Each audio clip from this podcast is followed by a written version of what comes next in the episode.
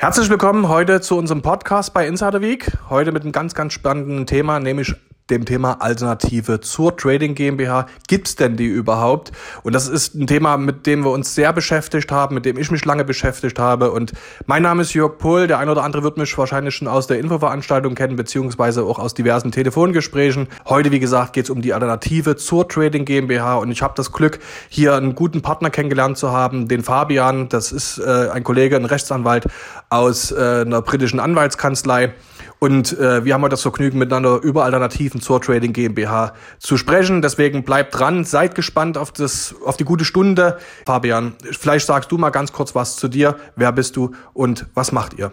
Hallo Jörg, freut mich, dass es heute geklappt hat, dass du dir die Zeit genommen hast. Ähm, ich erzähle gern ein paar Sachen zu uns, was wir eigentlich machen. Ähm, wir sind eine Steuer- und Rechtsberatungskanzlei mit Sitz in London und wir helfen Unternehmen, die Steuerlast zu reduzieren.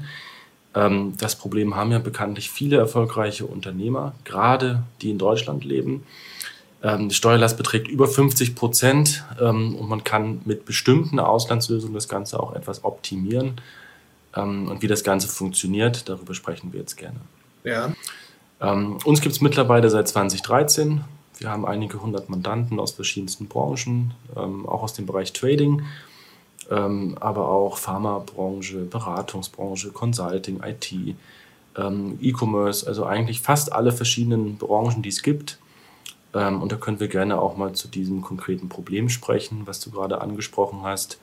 Es macht ja das Trading fast unmöglich, wenn man sich überlegt, ne, wie äh, gerade bei den Optionen oder Futures, wie schnell auch diese, diese Grenze dann erreicht ist. Das ist ja eigentlich haben sie uns theoretisches Handwerk gestrichen. Ne? Also eigentlich ist es unmöglich, als Privater jetzt Optionen, Futures ne, traden zu können bei dieser Begrenzung, bei dieser Verlustbegrenzung. Ne? Ja, genau richtig, Jörg. Ähm, das Gesetz geht völlig an der Lebensrealität von Tradern vorbei. Ähm, daher kann man eigentlich sagen, ähm, macht ein Trading-Konto in diesen Bereichen auf deutschem Boden überhaupt keinen Sinn mehr. und es macht eigentlich nur das Ausland Sinn, zum Beispiel Singapur. Ähm, also nochmal ganz kurz, bevor wir auf dieses Thema eingehen. Ähm, na, viele gehen ja jetzt in die Richtung Trading GmbH. Es gibt ja da, da mittlerweile viele Steuerberater, die das da wirklich anbieten, ne? so, round, äh, so, so Rundum-Pakete, ne? Rundum-Sorglos-Pakete. Und was ich aber bei der ganzen Sache immer gesehen habe, ist, tatsächlich, dass es einfach auch bloß irgendwo eine Steuerverschiebung ist. Ne? Klar kannst du jetzt anders traden letztendlich, ne? kannst die Verluste besser anrechnen, beziehungsweise Gewinn und Verlust anrechnen. Aber unterm Strich ist es erstmal so, dass wir hier eine Körperschaft gründen, also eine GmbH im besten Fall, wo wir erstmal wieder darauf 30 Prozent Körperschaften Gewerbesteuer zahlen müssen. Und wenn das Kapital dir dann mal irgendwann wieder auszahlen lassen willst, ne, dann bezahlst du ja wieder eine Abgeltungssteuer oder wenn du es ja als Gehalt auszahlen lässt, dann halt deine Einkommensteuer. Im Moment haben sie es mal geschafft, ne, die Steuern von, ich sage jetzt mal ganz lieb, 25,675 Prozent inklusive Soli, mal auf, ich sage jetzt mal ganz lieb, irgendwo 50 Prozent zu erhöhen. Und das ist eine Katastrophe. Ne? Das ist für die Dauer liquiditätstechnisch absolute Katastrophe. Ne? Genau, hier ist ein Riesenproblem. Man müsste natürlich dann schauen, wenn man jetzt sich dem Gesetz beugen wollen würde, ähm, dass man solche Termingeschäfte eigentlich komplett vermeidet. Ähm, wenn das aber die Grundlage des Tradings ist, dann muss man sich eigentlich ähm, sich so, das so vorstellen, dass man auf den Lebensunterhalt verzichtet. Und das kann keine akzeptable Lösung sein. Und auch das Problem einer deutschen GmbH, sofern es keine vermögensverwaltende Gesellschaft ist, ähm, ist völlig richtig. Man zahlt dann eben auch Gewerbesteuer ähm, und auch bei der Ausschüttung übers Gehalt ähm, entsprechend die Lohnsteuern, ähm, sodass man am Ende immer bei ungefähr 50 Prozent Steuerlast liegt, meistens noch etwas höher, also egal ob ähm, Körperschaft- und Gewerbesteuer und Kapitalertragssteuer ähm, oder übers Gehalt. Und da ist der Blick ins Ausland ähm, sinnvoll. Ich würde auch empfehlen, außerhalb der EU, da es oft so ist, wenn ein EU-Mitgliedstaat ein solches Gesetz verabschiedet, gerade eines der starken Länder, so wie Deutschland oder Frankreich, dass dann andere Länder das übernehmen oder auch auf EU-Ebene ein solches Gesetz verabschiedet wird, was für jeden, jedes Mitgliedsland entsprechend gilt. Ähm, und dann ist, denke ich, der Wechsel ins entfernte Asien nicht schlecht. Man braucht natürlich immer für jede juristische Person dann auch ein entsprechendes Depot. Ähm, es gibt kein Problem für eine Singapur-Gesellschaft, ein Depot bei Interactive Brokers zu eröffnen. Ähm, ich weiß nicht, was ihr in der Regel empfehlt. Ähm, welches Depot am besten ist. Ich weiß aber, dass viele Mandanten Interactive Brokers nutzen und damit sehr zufrieden sind. Zum einen, weil die Kosten niedrig sind und weil auch die meisten Produkte wahrscheinlich dort handelbar sind. So, man, man, sollte immer schauen, wenn man ins Ausland geht, ähm, dass es natürlich auch ein Standort ist, der möglichst wenig Steuern verursacht. Ähm, außerdem sollte der Standort auf der weißen Liste der OECD stehen. Ähm, das heißt, es darf kein Offshore-Standort sein. Ähm, nehmen wir zum Beispiel mal die Seychellen. Ähm, es ist ein nicht kooperativer Staat. Da würde man entsprechend weder ein Bankkonto außerhalb der Seychellen ähm, und auch kein entsprechendes Depot bekommen. Okay, okay.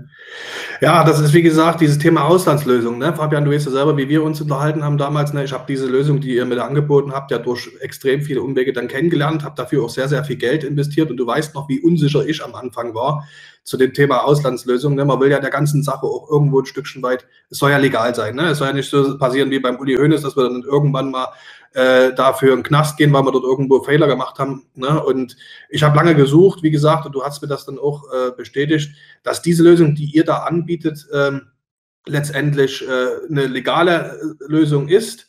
Ne? Und darauf wollen wir heute mal ein bisschen eingehen. Ne? Die Frage ist mhm. einfach, wie können wir als Trader denn von so einer Auslandslösung profitieren? Ne? Auf was muss man achten? Was ist, wie gesagt, was sind so die Fallstricke? Ähm, ja, und wie gesagt, da hast du mir was Tolles vorgestellt. Wie gesagt, ich setze es ja so um und ich würde mir wünschen, dass du einfach mal ein bisschen was darüber erzählst, wie der Trader hier in Deutschland, der hier in Deutschland lebt, die Sache dann für sich äh, wirklich legal, ordentlich und steueroptimiert umsetzen kann. Genau, gerne. Also grundsätzlich würde ich immer einer in Deutschland unbeschränkt steuerpflichtigen Person nicht empfehlen, selbst Anteile an einer Auslandsgesellschaft zu halten, sofern dies mehr als 10% beträgt. Ähm, das ist ganz wichtig, weil das Außensteuergesetz bestimmte Hürden ähm, vorhält. Sobald eine in Deutschland unbeschränkt steuerpflichtige Person, ähm, und das ist jeder, der in Deutschland den Hauptwohnsitz hat, Anteile an einer Auslandsgesellschaft hält. Das soll heißen, man muss zum Beispiel ähm, die sogenannte fiktive Gewinnausschüttung vornehmen. Ähm, nehme ich mal an, ähm, jemand hat 100.000 Euro Gewinn dann muss am Ende des Wirtschaftsjahres Kapitalertragssteuer in Deutschland abgeführt werden, ähm, egal ob ich das dann ausschütte oder nicht. Ähm, das ist mit fiktiver Gewinnausschüttung gemeint. Ähm, und das möchte ich ja im Grunde vermeiden, ja, ähm, dass überhaupt das Außensteuergesetz zum Tragen kommt. Ähm, das Ganze kann ich machen, indem ich vorher eine Stiftung gründe, zum Beispiel eine gemeinnützige Stiftung britischen Rechts ähm, die hält dann die Anteile an der Tochtergesellschaft. Ähm, das wäre in dem Fall dann eine Singapur-Gesellschaft, ähm, die das entsprechende Depot okay. innehält. Vorteil des Ganzen, ähm, die Stiftung als solche zahlt keine Kapitalertragssteuer. Ähm, und wenn die Tochter in einem Land sitzt, ähm, wo eben keine Körperschaftssteuer anfällt, dann habe ich ein Vehikel, um erstmal Gelder steuerneutral ähm, zu erwirtschaften. Das ist der große Vorteil. Ja, wir haben da ja auch wirklich viele intensive und sehr gute Gespräche geführt. Ähm, du hast das ja auch dementsprechend nochmal von einem Fachanwalt aus Deutschland prüfen lassen, ähm, sodass man in jedem Land, in dem es Bezug gibt, die steuerlichen Pflichten erfüllt. Das ist immer mir persönlich ganz wichtig, ne? sollte auch dem jeweiligen Mandanten sehr wichtig sein. Ähm, also das heißt, wenn ich zum Beispiel in Deutschland lebe und ich habe Einkünfte gleich welcher Art, ähm, dann sind diese immer in Deutschland steuerpflichtig. Ähm, daran können wir auch nichts ändern, wollen wir auch gar nicht. das nehmen wir einfach als gegeben hin. und zum Beispiel ist so eine gemeinnützige Stiftung britischen Rechts, äh, gemäß Rechtstypenvergleich in Deutschland, die einzige Möglichkeit, äh, meiner Meinung nach, nicht selbst Anteilseigner zu sein, also ich sag mal, alles, was zum Beispiel früher mal da war, ähm, mit Anonymität ähm, oder irgendwelchen Banken, die keine Auskünfte geben, ähm, das ist sowieso lange vorbei. Ähm, also sowas zu nutzen oder auch nutzen zu wollen, würde ich auch nicht empfehlen. Ähm, es ist zum einen nicht zulässig und funktioniert auch praktisch nicht. Also es gibt keine Bank, die keine Informationen erteilt. deswegen halte ich es persönlich ähm, als einzige Möglichkeit, eine britische Stiftung zu gründen äh, mit einer gemeinnützigen Satzung und die gründet entsprechend eine Singapur-Tochtergesellschaft.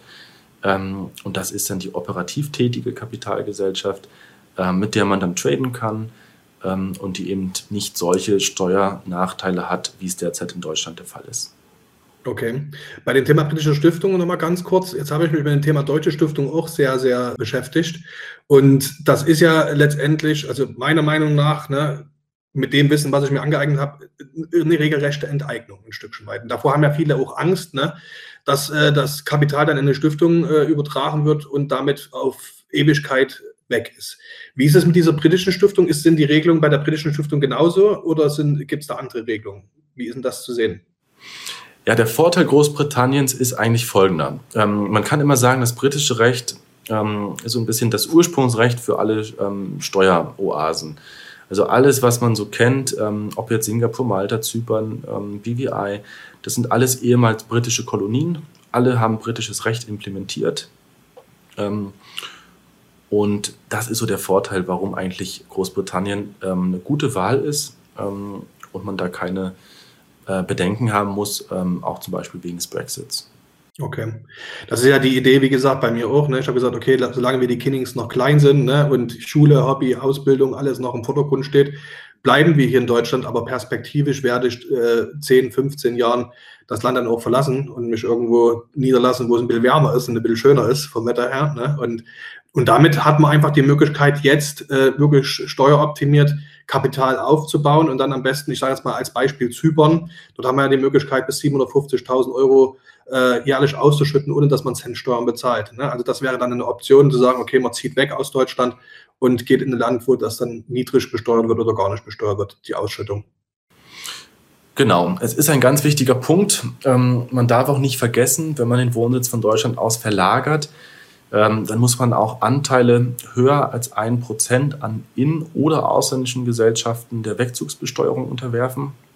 Ähm, das wäre ein klassischer Fehler. Wird auch oft vergessen, ähm, führt dann zu entsprechenden Nachzahlungen. Ähm, also auch mit deutschem Wohnsitz eine Auslandsgesellschaft Gesellschaft zu gründen, ähm, an der man selbst Anteile hält, ist ähm, allein schon aus diesem Gesichtspunkt her nicht zu empfehlen. Die Wechselbesteuerung. Äh, genau, das ist immer ganz wichtig für die persönliche Lebensplanung.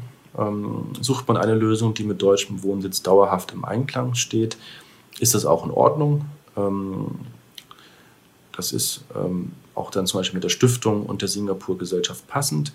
Ähm, möchte man aber vielleicht den Wohnsitz doch verlagern oder plant es zumindest, ähm, dann könnte man das auch machen. Ja, also diese Gesellschaft unterliegt nicht der Wegzugsbesteuerung, die Singapur-Gesellschaft, sofern 100 Prozent der Anteile von der britischen Stiftung gehalten werden. Okay. Ja, dieser Punkt ist auch etwas, was man für sich ähm, persönlich berücksichtigen muss, je nachdem, wie die Lebensplanung aussieht. Ähm, und oft ist es ja auch so, dass man sowieso nicht genau vorhersehen kann, wie sich die Lebensumstände einmal ändern. Ähm, ich persönlich halte deswegen eine flexible Lösung für umso wichtiger und besser, ähm, dass man alle Möglichkeiten offen hat, offen stehen ähm, und dann auch spontan ähm, Lebensentscheidungen treffen kann, ähm, die man jetzt heute noch gar nicht vorhersehen kann. Okay, okay, okay. Ähm, ich, ich gucke mal so ein bisschen nebenbei auf meine Stichpunkte. Äh, diese Thematik, wie komme ich an das Geld ran? Wie gesagt, da sprechen wir nachher noch mal intensiver drüber, aber ähm, wir haben es ja bei mir so gelöst, dass ich noch selber einen Teil an der Singapore Company halte. Ne? Genau zu, äh, genau zu sein, 9 Prozent. Kannst du nochmal darüber reden, was das für Vorteile hat, beziehungsweise ja, was das, ne, viele fragen sich ja bestimmt auch, wie komme ich denn bitte an mein Geld, wenn ich zwischendurch mal ran will, ne, oder wenn ich irgendwas brauche, etc. Ne? Da haben wir ja verschiedene Möglichkeiten. Und erzähl mir noch ein bisschen was darüber, bitte. Genau, es gibt eben zwei Möglichkeiten. Ähm, wenn ich natürlich sage, ich erwirtschafte mit dieser Gesellschaft Geld und brauche aber auch dieses Geld, um meinen Lebensunterhalt zu bestreiten, dann könnte man zum Beispiel 9% der Anteile halten ähm, und kann dann auch jederzeit eine Kapitalausschüttung vornehmen. Ähm, das unterliegt dann ganz regulär in Deutschland der Kapitalertragssteuerpflicht ähm, und muss dementsprechend in Deutschland versteuert werden. Ähm, es ist ganz wichtig, du hast ja auch ähm, dein Hönes-Beispiel von vorhin. Ähm, anscheinend hat ja der Uli Hoeneß, wenn man es so den Medien entnehmen darf, ähm, Kapitalerträge in der Schweiz gehabt und die in Deutschland nicht deklariert. Ähm, das ist natürlich eine klassische Steuerhinterziehung, wenn dem so war. Ähm, wenn ich Auskünfte habe, ja, Entschuldigung, wenn ich Einkünfte habe ähm, und die in Deutschland nicht deklariere, dann mache ich mich in der Regel strafbar. Ähm, und das sollte ich auch tunlichst vermeiden. Okay, gut. Also wir fassen das nachher sowieso nochmal bitte zusammen. Jetzt geht es erstmal wirklich bloß um ein paar, ein paar Sachen, dass man erstmal grundlegend in, äh, so einen Überblick bekommt. Äh, jetzt ist es ja auch so, dass auch eine Singapur-Company äh, eine Körperschaftssteuer hat, beziehungsweise ne, GmbH hat eine Körperschaft, Gewerbesteuer zu bezahlen. Singapur ist das, denke ich, auch nicht ohne. Wie schafft ihr es jetzt, äh, trotz dessen, dass die auch Körperschaftssteuer zu bezahlen haben, die Sache trotzdem äh, steuerfrei zu gestalten? Erzähl mal bitte was dazu. Ja, gerne. Also Singapur ähm, hat ein territoriales Besteuerungssystem. Ähm, das heißt, sobald Gewinne Singapur erreichen, also eine Bank in Singapur, ähm, dann entsteht wieder eine Steuerpflicht. Ähm, wenn ich Konten im Ausland nutze, dann entsteht keine Steuerpflicht. Ähm, es ist so ähnlich wie auch in den USA. Ähm, als Trump noch an der Macht war, gab es zum Beispiel eine besondere einmalige Steuerreduktion für US-Unternehmen, die Gewinne im Ausland lagerten, um diese Gewinne in die USA zu bekommen.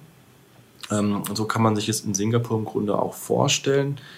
Ähm, habe ich eine Singapur-Gesellschaft mit einem Konto in der Schweiz und die Gelder bleiben in der Schweiz, dann sind diese Gewinne in Singapur nicht steuerpflichtig.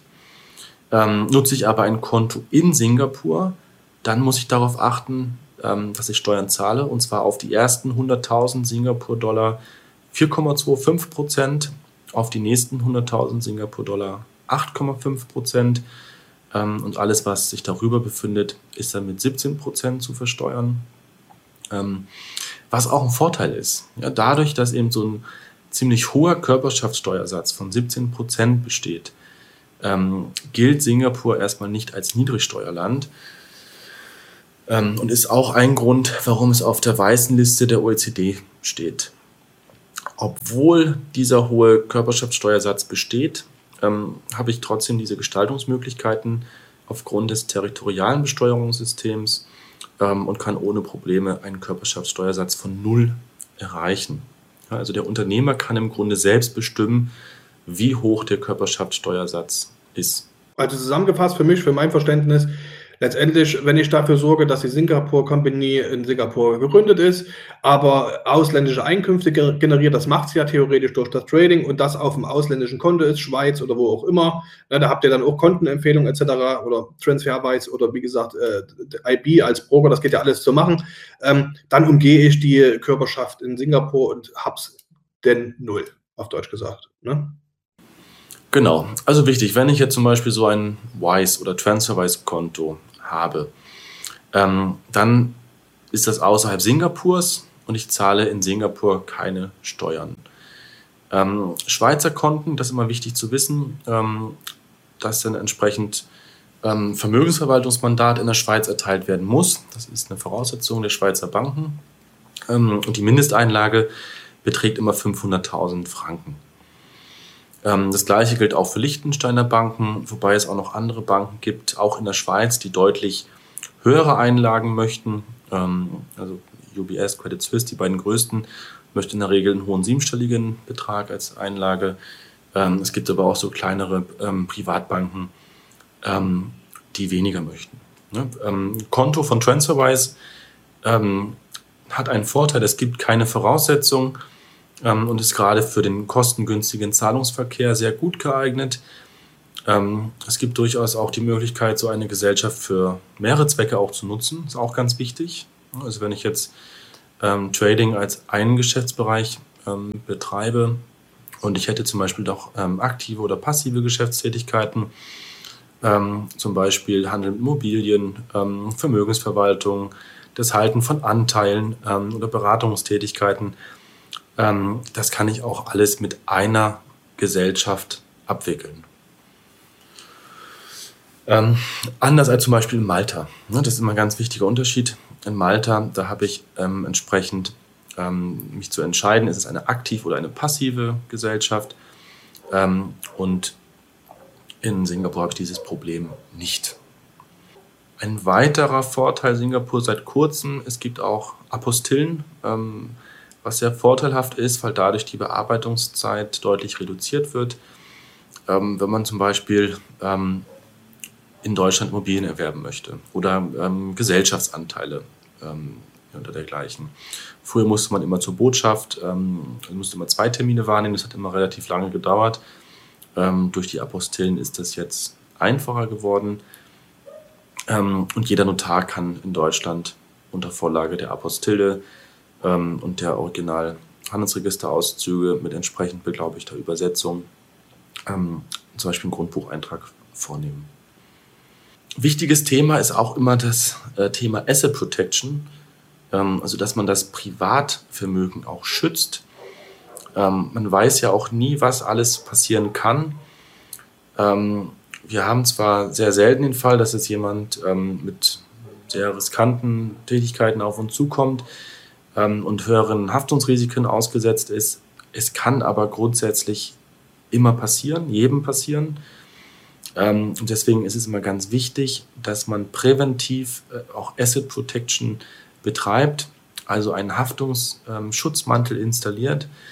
Ähm, gerade der Unternehmer in Deutschland, die zum Beispiel einen klassischen Gewerbeschein haben, ähm, unterliegen einem enormen Haftungsrisiko, weil sie eben mit dem Gesamtvermögen haften. Ja. Ja. ja, wenn irgendein Haftungsrisiko mal bestehen sollte, dann habe ich im Grunde ein nicht pfändbares Vermögen. Ähm, der Kunde selbst ist der Stiftungsrat, er hat die volle Kontrolle ähm, und er bestimmt auch natürlich immer satzungsgemäß, was mit dem Vermögen passiert, ähm, im Falle seines Ablebens auch zum Beispiel. Ja. Das sind auch Sachen, die man berücksichtigen muss. Ähm, und es gibt auch ähm, keine Risiken, dass zum Beispiel ein Treuhänder oder irgendeine dritte Person auf das Vermögen zugreifen könnte, ihn also enteignen könnte oder dergleichen. Hm. Ich denke da noch viel weiter. Ich bin ehrlich zu dir, Fabian. Ich habe mir darüber auch Gedanken gemacht. Ich bin äh, mit meiner Frau verheiratet. Wir lieben uns, wir sind glücklich und zufrieden. Ne? Wir haben nie einen Ehevertrag gemacht. Ne? wo das Thema dann mit dieser britischen Stiftung aufkam ne? und äh, die Vermögensanteile dazu übertragen etc., ne? das ist für mich ja auch ein Stückchen weit Schutz. Ne? Falls meine Frau sich dann mal von mir scheiden lässt, weil sie dort einen besseren Typen kennengelernt hat oder sowas, ne? dann ist das Vermögen dementsprechend auch ein Stückchen weit geschützt. Ne? Zumindest äh, die 91 Prozent. 9 Prozent hat sie Anspruch, ne? und, aber der Rest. Ja, ich hoffe jetzt nicht, dass deine Frau das Video sieht. Ähm, aber es gibt natürlich auch die Situation, dass man einfach sein Vermögen schützen möchte. Ähm, es gibt ja, deine Frau jetzt mal ausgenommen, auch wirklich Frauen, die vielleicht auch ähm, sowas vorhaben. Ähm, und um sich da einfach zu schützen, präventiv, ähm, ist es mit Sicherheit nicht schlecht, ähm, nicht das gesamte Vermögen privat zu besitzen. Es ist immer im Grunde ein Vorteil. Wenn man es nicht braucht, ist es gut. Wenn man es braucht, ähm, ist es wichtig, es zu haben, weil man entsprechend in Deutschland ähm, bestimmte Fristen hat. Wenn irgendwann ein Insolvenzfall eintreten sollte, sind Vermögensverschiebungen dann in der Regel nicht mehr möglich. Ähm, und demzufolge ist es, denke ich mal, präventiv umso besser ähm, vorbereitet zu sein, auch wenn man äh, davon ausgeht, dass man es nicht braucht. Richtig. Und darum geht es ja. Es geht ja nicht darum, jetzt das alles zu verschieben und so, ne, sondern es geht ja einfach darum, sukzessive Vermögen aufzubauen, das Vermögen auch vor allen Dingen wachsen zu lassen. Ne. Ich sage immer, ja, Vermögensaufbau äh, geht nicht nur darum, wie viel Geld man verdient, oder das liegt nicht nur daran, wie viel Geld man verdient, sondern äh, Vermögensaufbau gelingt nur dann, wenn man weiß, wie das auch am Ende des Monats genug übrig bleibt. Ne. So, und darum soll es ja letztendlich gehen mit, mit dieser Lösung, dass wir einfach und das Thema Steuern wird absolut unterschätzt, ne?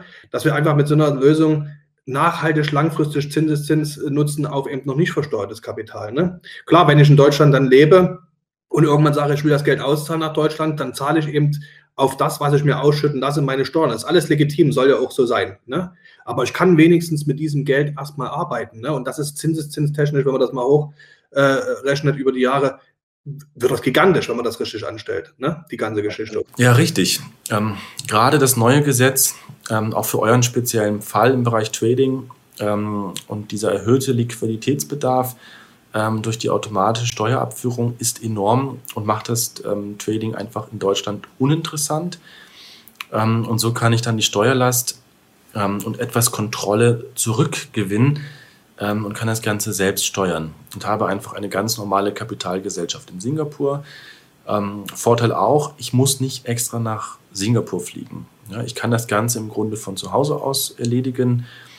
Ähm, wir haben immer einen sehr umfangreichen Fragebogen, den wir brauchen. Ähm, brauchen daneben noch einen Personalausweis oder besser noch eine Reisepasskopie ähm, und eine Verbrauchsrechnung, ähm, also einfach eine Stromrechnung ähm, oder Internet, Mobilfunk, äh, nicht älter als zwei Monate. Ähm, und mit den Unterlagen können wir dann alles für den Mandanten erledigen. Das heißt, der Mandant muss eigentlich nirgendwo hin. Es ist kein Auswärtstermin nötig.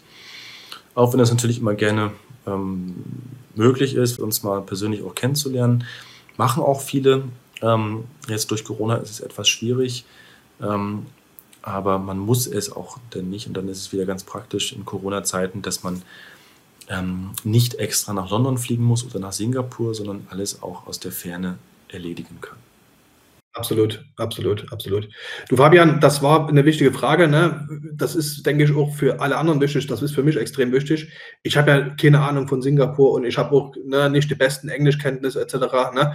Und ihr als Kanzlei seid dann Ansprechpartner für alles. Ne? Also es geht dann auch um Buchhaltung, um steuerliche Aspekte, ne? um beratende Aspekte etc. Also dafür seid ihr dann Ansprechpartner. Ihr kümmert euch um den Mandanten wie eine hiesige Steuerkanzlei in Deutschland. Kümmert ihr euch um diese ganze Konstellation, um diese ganze buchhalterische und etc. Das macht ihr alles, ne? Genau, richtig. Ähm, also gerne auch, wenn jetzt jemand sagt, ähm, mir ist es in der Muttersprache lieber, ähm, auch gerne immer auf Deutsch. Ähm, wir haben jetzt grundsätzlich mehr englischsprachige Mitarbeiter oder Kolleginnen und Kollegen. Ähm, aber wir können auch gerne immer alles in der Muttersprache machen. Ne? Übersetzen entsprechend auch die Unterlagen, die Auszüge, Buchhaltung, ähm, Jahresabschlüsse, alles, was man eben hat ist auch immer ganz wichtig, dass man auch weiß, was man am Letz, letztendlich unter, unterschreibt ähm, und nicht in einer Sprache, der man nicht mächtig ist, Sachen unterschreibt. Ähm, wobei Singapur hat diesen Vorteil, die Ansprache ist Englisch. Ähm, ich finde es immer schwierig, wenn es jetzt ein Land ist, in dem man gründet, ähm, wo eine Sprache gesprochen wird, zu der man gar keinen Bezug hat. Ähm, und dann ist wirklich ein sehr großes Vertrauen nötig, dass man nicht blind Sachen unterschreibt, die vielleicht was anderes beinhalten.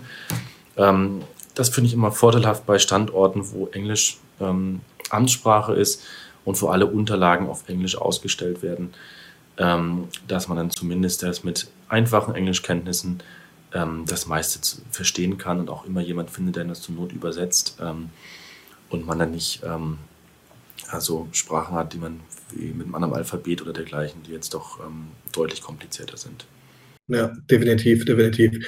Und ähm, wichtig ist auch für unsere Zuhörer beziehungsweise für unsere Kunden, und das war für mich, für mich auch wichtig, ne, das ist ja immer so ein Katz-und-Maus-Spiel irgendwo ein Stückchen weit, was da gemacht wird. Ne? Ihr, es kommt was, wird was Neues verabschiedet, dann kommt eure Kanzlei und eure Anwälte, die prüfen und Steuerberater, die prüfen dann, was haben wir denn da drauf hin für Möglichkeiten. Also selbst wenn sich das, was heute gesagt ist und was heute Gesetz ist, morgen ändert, seid ihr Ansprechpartner für uns ne, und findet dann Lösungen letztendlich für uns, sodass das jetzt nicht bloß eine Eintagsfliege wird, die ganze Konstellation soll ja langfristig aufgebaut werden, sodass man dann wirklich auch Step by Step immer weitermachen kann, auch wenn der Gesetzgeber hier wieder irgendwo einen Riegel vorschiebt, weil ne, du weißt ja selber, ne, die wollen nicht, dass wir Auslandsgewinne haben, beziehungsweise das, ne, die wollen ihre Steuern haben. Ne, und da ist es mir wichtig, auch nachhaltigen Ansprechpartner zu haben. Und ich denke, das geht vielen anderen so, die dann sagen, okay, wenn hier eben was gemacht wird, verändert wird, dann sitzen wir, setzen wir uns wieder ran und finden eine Lösung letztendlich. Ne? Also davon können wir bei euch ausgehen. Ne?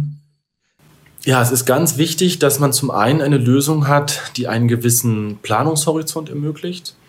Grundsätzlich, wie du schon sagst, ähm, unterliegt alles immer einer ständigen Veränderung. Auch in Deutschland ähm, gibt es jetzt einen neuen Referentenentwurf für eine Reformierung des Außensteuergesetzes. Ähm, es gibt zum Beispiel in Hongkong gerade große politische Probleme ähm, und trotzdem gibt es immer noch Leute, die gerne in Hongkong gründen würden, ähm, was man aber, aber aus verschiedenen Gründen nicht machen sollte.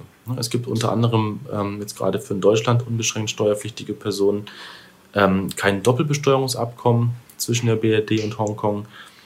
Ähm, und ich denke, eine Planungssicherheit ist das A und O. Ähm, also mindestens finde ich persönlich immer so zehn Jahre Planungshorizont sollten drin sein. Ähm, das sehe ich auch in Singapur als gegeben, ähm, weil da einfach momentan die Politik stimmt ähm, und ich nicht davon ausgehe, dass es irgendwelche Änderungen geben wird. Ähm, innerhalb der Europäischen Union kann das natürlich etwas anders aussehen. Ähm, gerade wenn man jetzt zum Beispiel von einem einheitlichen Mindestkörperschaftssteuersatz ausgeht oder dergleichen, ähm, dann hätte man zum Beispiel mit einer Zypern- oder Malta-Gesellschaft nicht mehr die Vorteile, die man derzeit hat. Ähm, und von daher, wenn man sich doch da etwas ändert, ähm, ist es, denke ich, mit einer Gesellschaft ähm, außerhalb der Europäischen Union nicht so schlecht. Ähnlich, das sprichst du gut an. Das war ja bei mir auch so, ne? Das Thema Vertrauen ist gut, Kontrolle ist besser. Ich bin ja da auch ein Freak, was das anbelangt, äh, ne? Und habe dann auch gesagt, okay, die Konstellation, die ihr uns da oder mir da angeboten habt, die klingt zu schön, um wahr zu sein. Hab das jetzt hier einen Rechtsanwalt zur Verfügung gestellt, der für Außensteuerrecht und für Steuerstraftaten äh, äh, spezialisiert ist er hat das geprüft, hat uns dazu eine Stellungnahme geschrieben, hat mit uns gecallt. Ne? Wir hatten ja zusammen ein Meeting gehabt und er hat uns bestätigt, dass das so in dieser Konstellation, in dieser Art und Weise auch möglich ist. Das haben wir schriftlich bestätigt bekommen, wo einfach nochmal ein zusätzliches Stück weit Sicherheit äh, gekommen ist. Ne? Ohne euch da jetzt irgendwo ne, zu sagen, man vertraut nicht und so, aber du weißt ja, wie das ist. Ne? Man ist ja unsicher. Und das ist ja bei den Zuhörern, die jetzt gerade diesen Podcast hören oder die die Aufnahme hören, ähnlich. Ne? Also wir haben es prüfen lassen, wie gesagt, durch einen Rechtsanwalt für Außensteuerrecht und der hat uns bestätigt, dass diese Konstellation so möglich ist, aktueller Stand. Und äh, da, wie gesagt, also dass, dass, dass, dass das wirklich rechtssicher ist und dass da einfach keine Unsicherheiten entstehen. Gut, mein lieber Fabian, äh, die Thematik äh, Brexit wollte ich noch ganz kurz ansprechen, bevor wir hier weitermachen im Katalog. Ähm, und zwar Findest du, dass jetzt dieser, dieser Brexit äh, dazu geführt hat, dass es für uns noch vorteilhafter geworden ist, gerade mit dem Thema britische Stiftung? Ja, das ist eine ganz wichtige Frage, die ich natürlich in den letzten Jahren auch ähm, sehr, sehr oft gehört habe. Ähm, und ich mich natürlich auch jedes Mal über die Frage freue. Ähm, es war zum Beispiel dieses Jahr im Januar eine Katastrophe, ähm, als die ganzen zollrechtlichen Veränderungen ähm, kurzfristig in Kraft getreten sind, äh, mit einer Woche Planungshorizont. Ähm, aber für diese spezielle Konstellation hat der Brexit keine negativen Auswirkungen. Im Gegenteil, ähm, ich kann davon ausgehen, dass jetzt ähm, dadurch, dass Großbritannien nicht mehr Mitglied der EU ist, ähm, sich natürlich auch keinen EU-Gesetzen in irgendeiner Form unterwirft ähm, und damit wieder komplett eigenständig ist in der ähm, gesetzlichen Entscheidungsfindung. Ähm, und was man auch immer nicht vergessen darf, der politische Wille in Großbritannien ist sehr, sehr stark, alle steuerlichen äh, Besonderheiten weiter auszubauen. Ähm, es hat ja auch immer einen Grund, warum zum Beispiel London eine der teuersten Städte weltweit ist. Ähm, das liegt zum Beispiel daran, dass jeder Non-Resident, ähm, so ähnlich wie auch in Zypern, der nach London kommt, ähm, keine Steuern zahlt auf Auslandseinkünfte.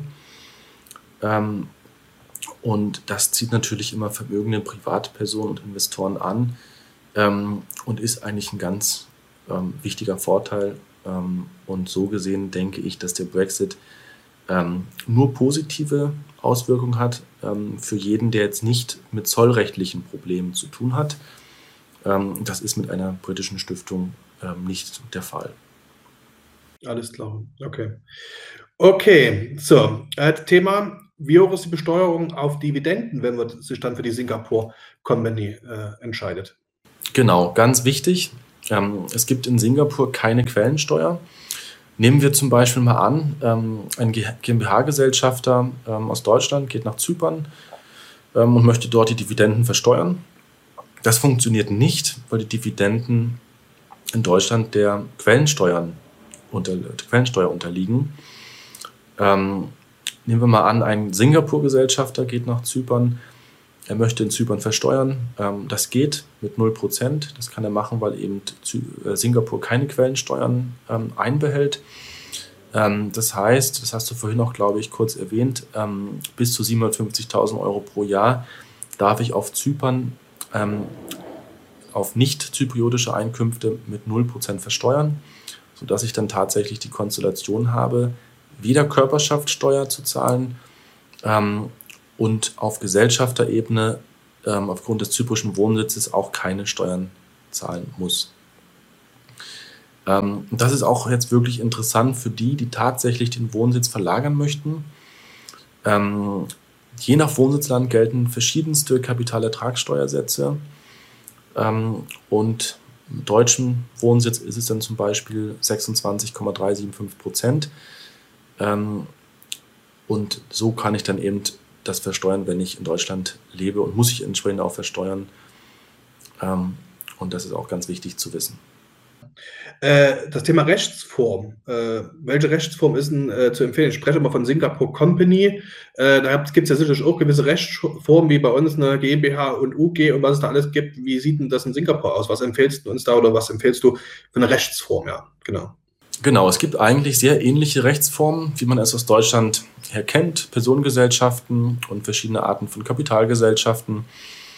Ähm, als Kapitalgesellschaft ähm, wird in der Regel die Private Tax Exempt Company genommen, also die PTE LTD. PTE LTD ähm, und das macht auch am meisten Sinn. Das ist eine ähm, normale, wie in Deutschland eine normale GmbH, auch als Ein-Mann GmbH ähm, zu gründen.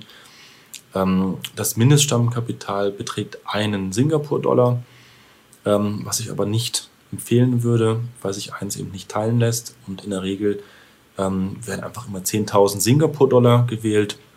Und das muss auch nicht entsprechend eingezahlt werden. Was umgerechnet ungefähr 7.000 Euro oder sowas sind, ne? Die Träne? Genau, sind so ungefähr 6.500 bis 7.000 Euro. Aber dadurch, dass es nicht eingezahlt werden muss, ist es sowieso eigentlich irrelevant. Ähm, ich würde bloß immer ein höheres Stammkapital vermeiden, weil mit der Höhe des Stammkapitals auch die Registergebühren ähm, erhöht werden. Ähm, das heißt, wenn ich mal eine Namensänderung machen möchte oder einen Geschäftsführer abbestelle oder einen ähm, Gesellschafter hinzunehme, dann habe ich dann ständig höhere Registergebühren, ähm, sodass ich dann immer mit diesen 10.000 Singapur-Dollar, denke ich, ähm, ganz gut aufgestellt bin. Alles klar. Okay, okay. Ähm, Besteuerung der Singapur haben wir besprochen, kriegen wir theoretisch mit null hin, wenn wir Auslandskonstruktion bzw. die Kontengeschichte äh, da berücksichtigen. Im Detail, wie gesagt, gehst du dann sowieso drauf ein, wenn es zu einer Beratung kommt. Ne? Das ist ja heute bloß angeschnitten. Die Stiftung, die britische, muss die aufgrund dessen, dass die jetzt an der Singapur äh, Anteile hält, muss die irgendwas besteuern in UK? Ja, ganz wichtige Frage. Nein, muss sie nicht. Die britische Stiftung hat keine Steuerpflicht auf diese Dividenden. Ähm, eine Ausschüttung ist noch nicht unbedingt nötig. Ähm, wichtig ist vielmehr, dass die Anteile von der britischen Stiftung gehalten werden und eine Steuerpflicht in England ähm, ist dann auszuschließen. Okay, okay. Ähm, nächste Frage: Kann ich selber Geschäftsführer der UK-Stiftung sein? Ja, kannst du. Wichtig ist grundsätzlich immer, ähm, auch gemäß der deutschen Gesetzgebung, dass man die Geschäftsführung nicht in Deutschland vornimmt. Ähm, weil wenn du die Geschäftsführung in Deutschland vornehmen würdest, dann führt das ähm, zu einer Betriebsstätte ähm, oder Ort der Besteuerung ist dann in Deutschland ähm, und das führt zu einer Betriebsstättenbesteuerung, ähm, was dann einfach eine Körperschaftssteuerpflicht bedeuten würde. Ähm, also würde eine Auslandsgesellschaft in Deutschland geführt werden, ist diese Körperschaftssteuerpflichtig und das Ganze sollte man natürlich immer vermeiden. Das ist ein ganz wichtiger Punkt. Deswegen können wir immer einen Geschäftsführer auch äh, finden ne, ähm, und bereitstellen. Ähm, wenn man jetzt selbst jemanden kennt, der im Ausland lebt, der ein Geschäftsführer sein kann, ist es auch sehr gut, sehr vorteilhaft. Ähm, wir würden das entsprechend in der Satzung das so vermerken, dass der jetzt mal im Worst Case nicht mit dem Vermögen verschwinden kann oder dergleichen und dass nur der Stiftungsrat entsprechend die Kontrolle hat. Und das sollte immer der Mandant selbst sein. Ähm, also er hat die alleinige Kontrolle, ähm, er ist auch kontozeichnungsberechtigt ähm, und hat im Grunde immer das Sagen. Und das würde ich auch nie in fremde Hände geben, sondern das sollte man immer selbst machen. Also zusammenfassend für mich wieder, ne, dass ich es richtig verstehe, ich brauche einen Director, das kann einer sein von einem Bekannter von mir, so habe ich es ja gemacht, ne, der im Ausland wohnt, der sagt, hey, ich bin der Director deiner Stiftung, das passt alles. Und äh, der hat aber, ohne dass man jetzt Angst haben muss, weder Kontenvollmachten noch irgendwelche Zugriffe zu IB-Broker oder was auch immer, sondern der ist einfach Director als eingetragener Director und mehr ist es auf Deutsch gesagt nicht. Ne? Und diese Thematik, die du gerade angesprochen hast, ne, die geschäftlichen Entscheidungen, das war ja bei mir auch so eine Krux. Ne? Treffe ich denn eine geschäftliche Entscheidung, wenn ich sage, ich kaufe Aktie A, B, C oder ich trade jetzt den Future XY? Das sind keine geschäftlichen Entscheidungen. Ne? Das ist, ist eine Tätigkeit letztendlich, aber keine geschäftliche Entscheidung. Also sowas müsste man dann immer über einen Beratungsvertrag regeln. Das heißt, wenn man selbst in Deutschland Leistung für eine Gesellschaft im Ausland erbringt, dann darf dies nicht kostenfrei erfolgen. Das würde auch keiner machen, irgendwelche kostenfreien Leistungen erbringen ähm, für, für Dritte. Und das würde auch ein Finanzamt natürlich nicht ähm, einem abkaufen. Ähm, deswegen bedarf es immer eines Beratungsvertrages und ich müsste bestimmte Rechnung schreiben für diese Stunden, die ich dann tatsächlich leiste. und diese Stunden sind dann auch in Deutschland wieder zu versteuern. Genau, genau. Also das ist immer ganz wichtig, dass man auch die Wohnsitzsituation berücksichtigt. Ähm, wenn man Geschäftsführer einsetzt, dann sollte es immer einen regulären Geschäftsführerdienstvertrag geben. Ähm, der Geschäftsführer sollte auch in der Lage sein, nachzuweisen, dass er die Geschäfte tatsächlich führt.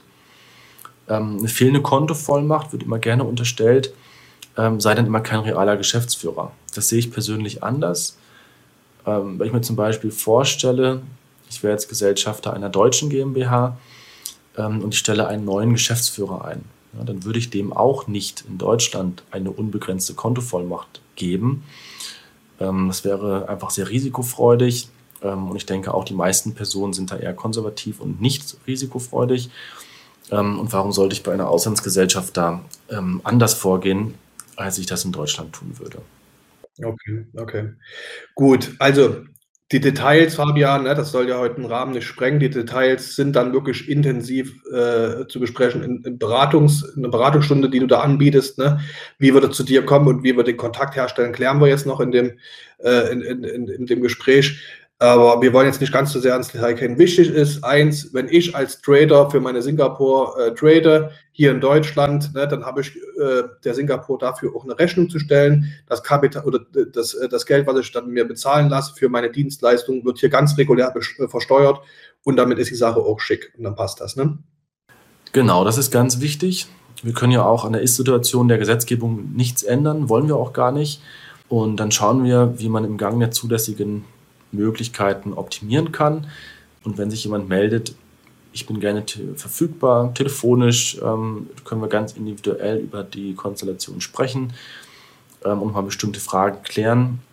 Und es ist immer eine wichtige Entscheidung, auch eine langfristige Entscheidung, ähm, die immer noch etwas Klärungsbedarf hat, nehme ich an. Alles klar. Ähm, was aber ganz wichtig ist, Fabian, ähm, das ist jetzt ist ja der Vorteil auch in Deutschland, wenn ich eine GmbH gründe oder mich als selbstständig mache, kann ich ja diverse Kosten für Ausbildung beispielsweise. Na, jetzt Insiderweg ist ja eine Ausbildungsplattform. Wir bilden ja Leute aus im Bereich Future Trading.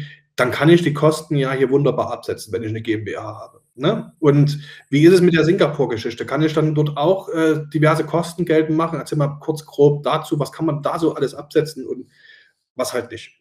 Ja, was immer sehr schwierig ist, ähm, das sind Pkw-Kosten in Deutschland. Das lässt sich nicht begründen. Ähm, sonst ist es grundsätzlich so, dass die Anerkennung von Betriebsausgaben relativ großzügig ist in Singapur, ähm, zumindest im Vergleich deutlich großzügiger als in Deutschland. Ähm, was vielleicht nicht besonders verwunderlich ist, ähm, wenn ich zum Beispiel bestimmte Flüge habe oder wie du jetzt gesagt hast, eure Dienstleistungen, dann sind das in der Regel ähm, Betriebsausgaben. Es kann auch mal ein Restaurantbesuch sein. Alles, was irgendwo im Zusammenhang steht, ähm, kann als dem Unternehmen kann als Betriebsausgabe geltend gemacht werden. Ähm, was nicht geht, die Frage kommt tatsächlich manchmal, ähm, kann ich jetzt einfach zum Beispiel mit der Firmenkreditkarte Geld abheben? Sagen wir mal 500 Euro, weil das ist meistens so das Limit am vielen Automaten.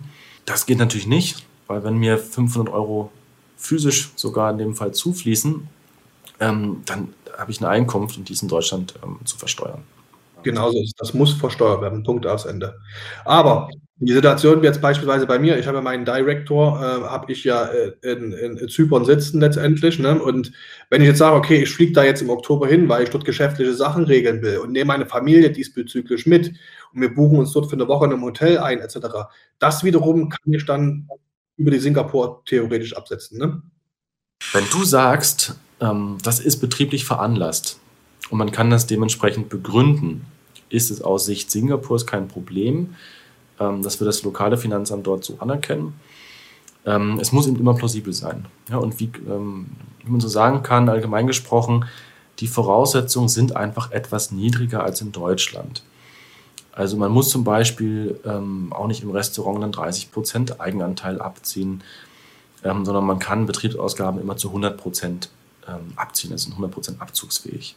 Und natürlich auch alle möglichen Kosten, ja, ähm, Werbekosten, Mietwagen oder dergleichen.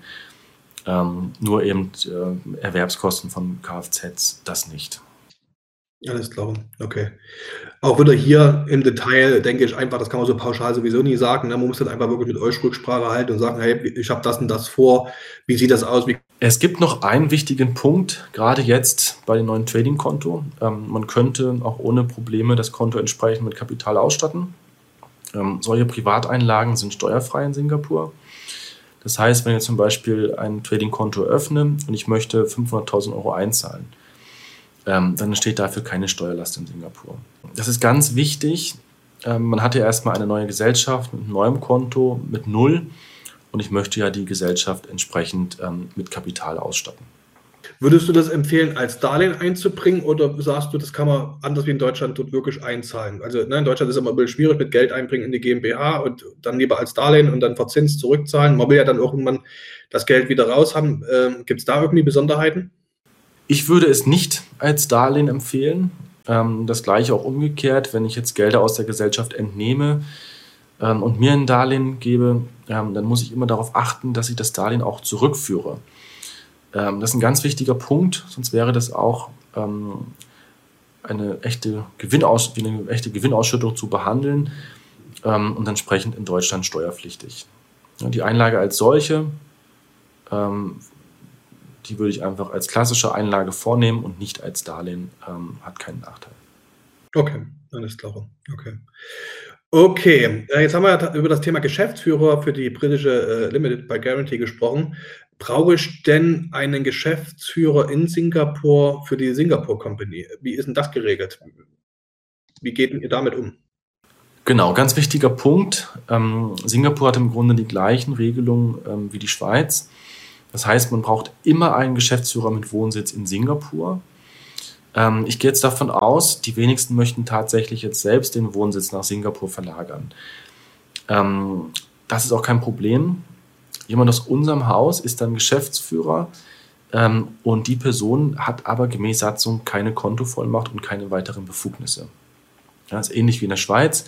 Da ist es immer Treuhänder. Da gibt es entsprechend ein ähm, Treuhandsmandat dass eine Person mit lokalem Wohnsitz im Handelsregister eingetragen ist. Ähm, es wäre in Singapur dann noch ein zweiter Geschäftsführer zu bestimmen. Ähm, das kann dann der Mandant zum Beispiel selbst sein oder eine von ihm zu bestimmte Person. Ähm, da gilt im Grunde das Gleiche, was wir eben besprochen hatten. Es kann eine Person sein mit Auslandswohnsitz. Ist es der Mandant selbst, dann muss er in der Lage sein, nachzuweisen, dass er die Geschäfte nicht in Deutschland führt, sofern er in Deutschland seinen Wohnsitz hat. Ähm, es muss nicht in Singapur sein, aber es darf eben nicht Deutschland sein. Ne? Der Gesetzgeber sieht immer nur vor, es muss außerhalb Deutschlands passieren. Das ist die sogenannte Wertschöpfung, die wir schon mal besprochen haben, ne? wo wir dann einfach gucken müssen, wie wir die gestalten können letztendlich. Ne? Das ist ja wieder von Einzelfall zu Einzelfall unterschiedlich letztendlich. Ne? Wichtig genau. ist, die Geschäftsführung darf nicht aus Deutschland heraus äh, gemacht werden. Das heißt aber nicht, dass ich jetzt nicht entscheiden darf, was für Aktien ich kaufe oder was ich jetzt für einen Future Trader, sondern hier geht es wirklich um, um äh, wirklich große, wichtige Entscheidungen, ne, die hier eine Rolle spielen. Um das, um das geht ne? Genau. Okay. Gut, Fabian. Ähm, Aktien können wir über die äh, Company auch handeln, haben wir ja schon besprochen. Ne? Das ist, wie gesagt, das stand hier bei mir noch auf der Agenda. Muss die Singapur-Gesellschaft eine Wirtschaftsprüfung durchführen? Wie ist denn das geregelt? Ähm, ja, das sogenannte Auditing ist erforderlich ab mittlerweile ähm, 10 Millionen ähm, Singapur-Dollar Jahresumsatz. Ähm, das finde ich mal sehr positiv, denn fast alle Änderungen in Singapur ähm, sind in der Regel zum Vorteil des Unternehmens. Sehr, sehr selten mal nachteilig. Ähm, und gerade wenn solche Beträge ähm, angehoben werden, ist es natürlich gut. Wenn man jetzt gerade bei zum Beispiel 6 bis 7 Millionen Singapur-Dollar Jahresvolumen liegt, dann spart man sich jetzt neuerdings den Auditor Vorteil des Ganzen sind einfach auch dann Kosten, Jahresabschlussprüfungen, ähm, kosten immer Geld. Ähm, und so kann man ähm, damit unter auch wieder Geld sparen. Absolut. Wo wir beim wichtigen Thema sind, Kosten. Ne? Also das, darüber haben wir noch gesprochen, wir haben das gesagt, was es, was, was es für Möglichkeiten so gibt. Aber was entstehen denn so für Kosten, ne? gerade für das Thema Buchhaltung? Also wenn ich jetzt an meine Firma denke, was da an Steuerberater und Buchhaltungskosten jedes Jahr drauf geht, das ist eine Katastrophe. Ähm, und das ist für mich auch noch ein wichtiger Aspekt. Also nicht nur die Kosten, sondern einfach auch, wie buchen die das? Ne? Wenn ich mir überlege, die GmbH, wenn die jetzt Trading, meine Trading-Geschichten äh, bucht, bucht die ja jeden einzelnen Trade. Wie ist das in Singapur geregelt? Muss, wird da auch jeder einzelne Trade gebucht? Weil das ist ja eine Vielzahl. Wenn man sich überlegt, 200 Trades pro Jahr bei uns oder 150 bis 200 Trades, wie ist denn das in Singapur geregelt? Also Buchhaltungskosten und wie gehen die? Gut, dass du gefragt hast. Grundsätzlich ist es so, man kann in Singapur auch jährlich buchen. Ähm, man muss nicht monatliche, eine monatliche Buchführung machen. Ich würde es immer empfehlen, wenn man sehr, sehr viele Vorgänge hat. Aber für ein Trading-Unternehmen ist es in der Regel nicht erforderlich, weil wir können im Grunde mit dem Jahresauszug von Interactive Brokers den gesamten Jahresgewinn einsehen ähm, und damit den Jahresabschluss erstellen. Ähm, man muss nicht jeden einzelnen Trade tatsächlich buchen. Ähm, da haben wir enorme Vorteile. Wir rechnen nicht nach Gegenstandswert ab. Das ist auch ein ganz großer Unterschied zu Deutschland. In Deutschland gibt es die Steuerberatergebührenverordnung, wo der Gegenstandswert ähm, maßgeblich zu den Kosten beiträgt. Ähm, also die Höhe des Umsatzes ähm, lässt immer höhere Steuerberatungskosten entstehen. Ähm, bei uns ist das ganz anders. Wir rechnen einfach nach einem Zeittarif ab. Das heißt, eine Buchhaltungsstunde, Buchhalterstunde kostet 90 Euro und das rechnen wir minutengenau ab. Ähm, also es wird nicht mit viertelstündlicher Taktung oder dergleichen gearbeitet. Und je nachdem, wie der tatsächliche Aufwand dann ist, so entstehen dann auch die Kosten für den entsprechenden Jahresabschluss. Kannst du so insgesamt sagen, was so für Kosten auf uns zukommen? Äh, für Director, für Secretary, für Buchhaltung, kann man das so beziffern? Also ich, ich denke, es bringt nicht, wenn jemand sagt, ich habe jetzt 10.000 Euro auf dem Konto und gründe Singapur Company, das wird eher, das ist Blödsinn, ne? Also man sollte natürlich immer eine gewisse Steuerlast haben, um Steuern überhaupt optimieren zu können. Ähm, das ist mal ganz wichtig. Und je nach Branche gibt es immer unterschiedliche Break-Even, ab wann sich das Ganze rentiert.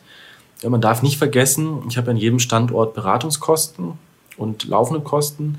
Wenn ich jetzt zwar die gleichen Beratungskosten an Standort A habe wie im Standort B, äh, aber ich zahle weniger Steuern, ist es natürlich alleine dadurch schon rentabel, obwohl die Kosten gleich sind. Eine Gründung einer Singapur-Gesellschaft mit britischer Stiftung kostet 2.900 Euro einmalig. Ähm, dann ist es immer üblich, ein in Singapur ein Deposit einzuzahlen für den lokalen Director. Ähm, das sind 1500 Euro. Und wir erheben immer noch einen Buchhaltungsvorschuss in Höhe von 1000 Euro. Das sollte in der Regel immer vor unserer Tätigkeit angewiesen werden.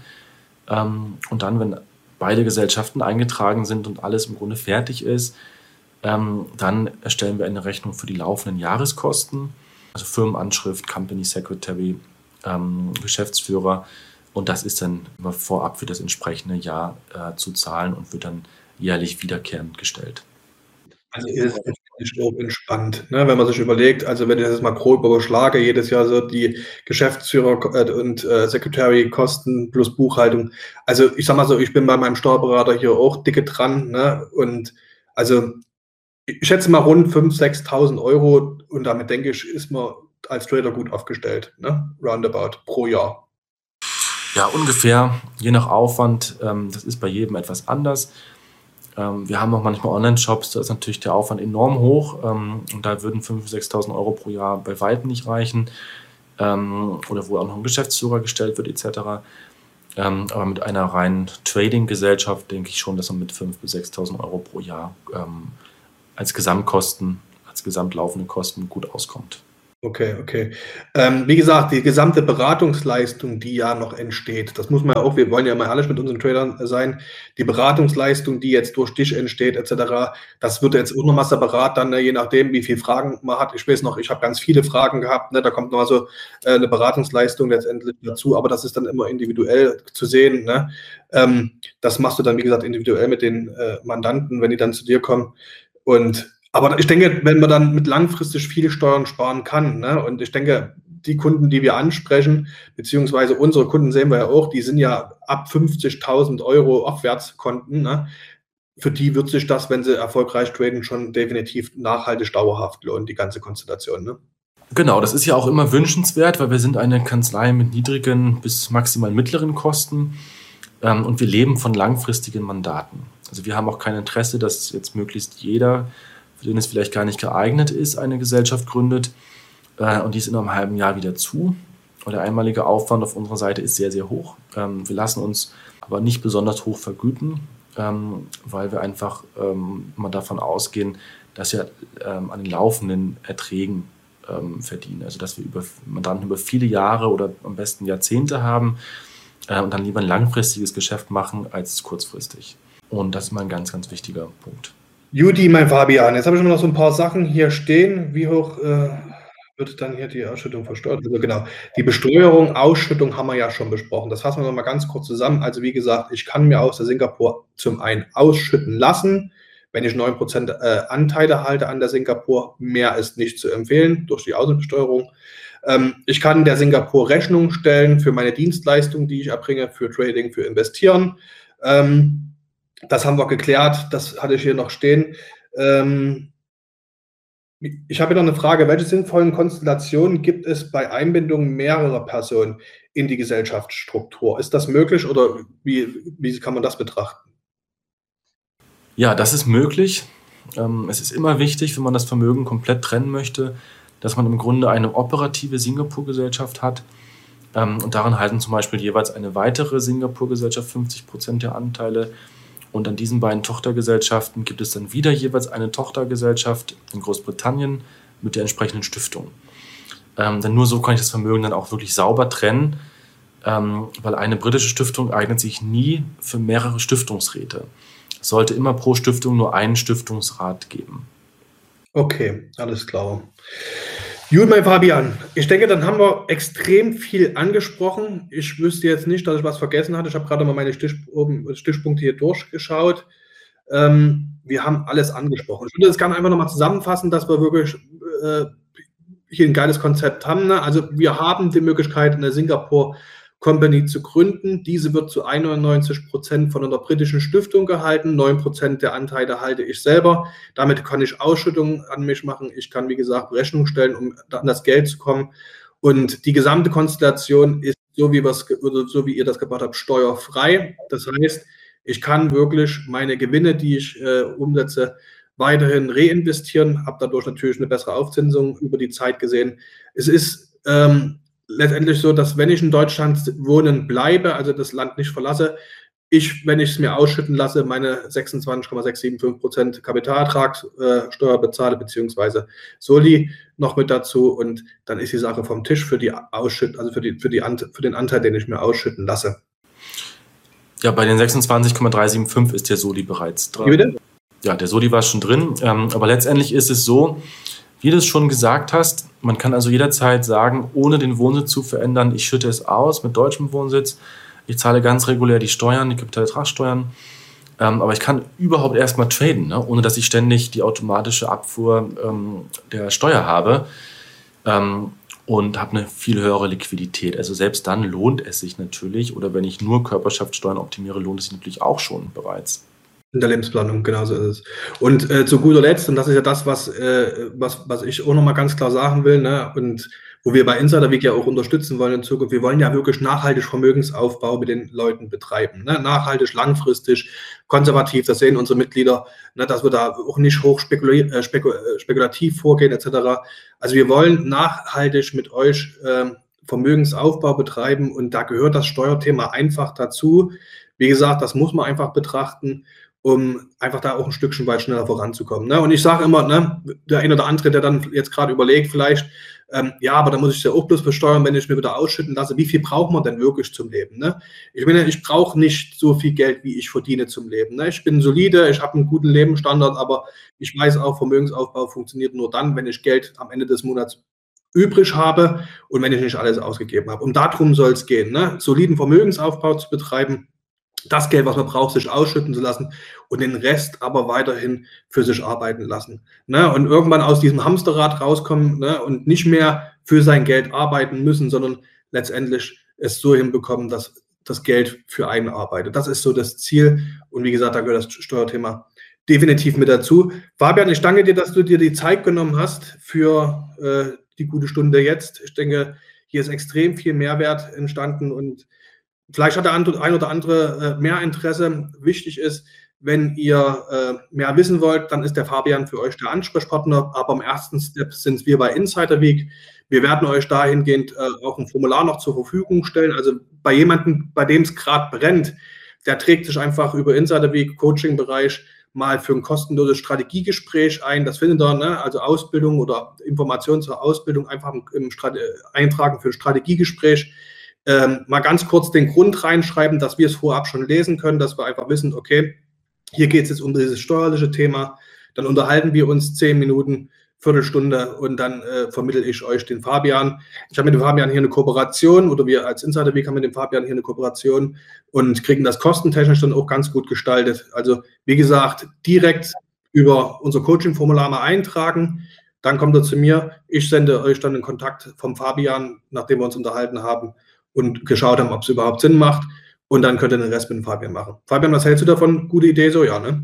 Genau, gute Idee. Biete ich auch gerne jedem an, dass man einfach ein 30-minütiges Beratungsgespräch mit mir führt, kostenfrei.